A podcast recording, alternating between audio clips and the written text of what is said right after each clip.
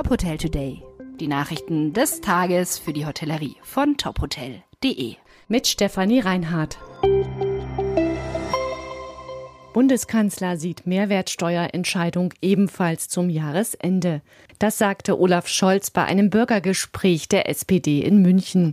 Wenn man die sieben Prozent verlängern wolle, brauche man dafür den Bundestag und den Bundesrat, sagte Scholz. Die Verlängerung würde nicht nur den Bundeshaushalt Geld kosten, sondern auch die Länder und Gemeinden. Ein entsprechendes Gesetz müsse deshalb in beiden Kammern mehrheitsfähig sein.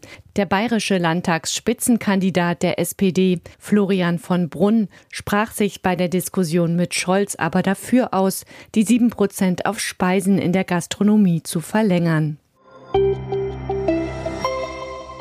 Neue Direktorin für das Dorint Resort und Spa in Bad Brückenau.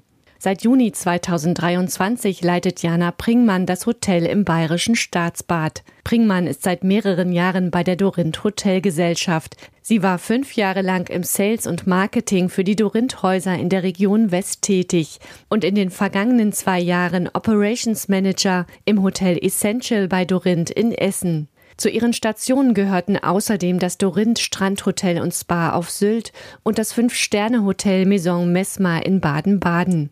Jana Pringmann bringt eine Ausbildung zur Hotelfachfrau mit. Sie hat außerdem in Köln Betriebswirtschaftslehre studiert.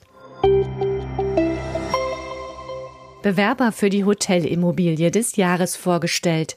33 Hotels haben sich für die Auszeichnung Hotelimmobilie des Jahres beworben. 19 Bewerber kommen aus Deutschland, die anderen aus Österreich, Spanien, der Schweiz, Frankreich, Georgien und Italien. Mit dabei sind unter anderem das Hotel Goldene Rose, das Doubletree bei Hilton Berlin Kudam und das Falkensteiner Hotel Montafon. Laut dem Juryvorsitzenden Andreas Martin gibt es bei den Bewerbern ein Gleichgewicht zwischen Neubauten und Umnutzungen von Bestandsimmobilien und Neupositionierungen von nicht mehr zeitgemäßen Hotelimmobilien. Anfang September wählt die Jury aus den Bewerbern zehn Nominierte aus. Die Auszeichnung wird dann am 6. Oktober in München vergeben. Weitere Nachrichten rund um die Hotelbranche finden Sie immer auf tophotel.de. Folgen Sie uns außerdem gerne auf Instagram, Twitter, LinkedIn oder Facebook, um nichts mehr zu verpassen.